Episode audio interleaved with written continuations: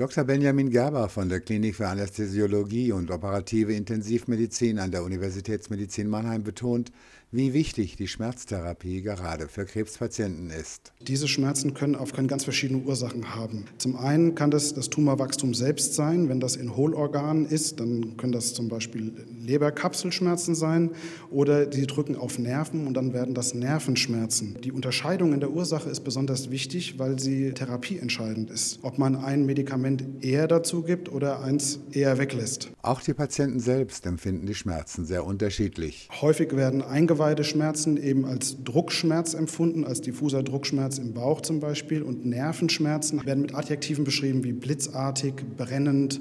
Das sind so diese typischen Charakteristika von Nervenschmerzen. So unterschiedlich die Schmerzen sind, so unterschiedlich ist auch die Schmerztherapie, die zum Einsatz kommt. Wir starten zunächst immer, immer konservativ, das heißt mit medikamentöser Therapie und unterstützender Therapie, das heißt auch Physiotherapie zum Beispiel, aber auf der anderen Seite natürlich auch medikamentös je nachdem, welcher Schmerz es jetzt ist. Medikamente wie Antikonvulsiva, das sind Medikamente gegen Epilepsie, die ursprünglich mal gegen Epilepsie entwickelt wurden, die aber besonders gut auf Nervenschmerzen wirken oder auch Antidepressiva, die eben auch auf Nervenschmerzen dann wirken. Schmerztherapie, gerade bei Krebs, ist immer auf den Patienten zugeschnitten und da können bei starken Schmerzen durchaus auch Opiate eingesetzt werden. Bei jeder Opiateinnahme besteht das Risiko, dass man süchtig davon wird. Ja, und wenn der Tumorschmerz so stark ist, dass die Lebensqualität sehr stark reduziert ist, dann muss man das in Kauf nehmen. Und man kann diese Opiate auch, wenn sie nicht mehr nötig werden, danach, wenn man sie langsam ausschleicht, reduzieren, ohne dass das Folgen für den Patienten hat. Joachim Kaiser, Universitätsmedizin Mannheim.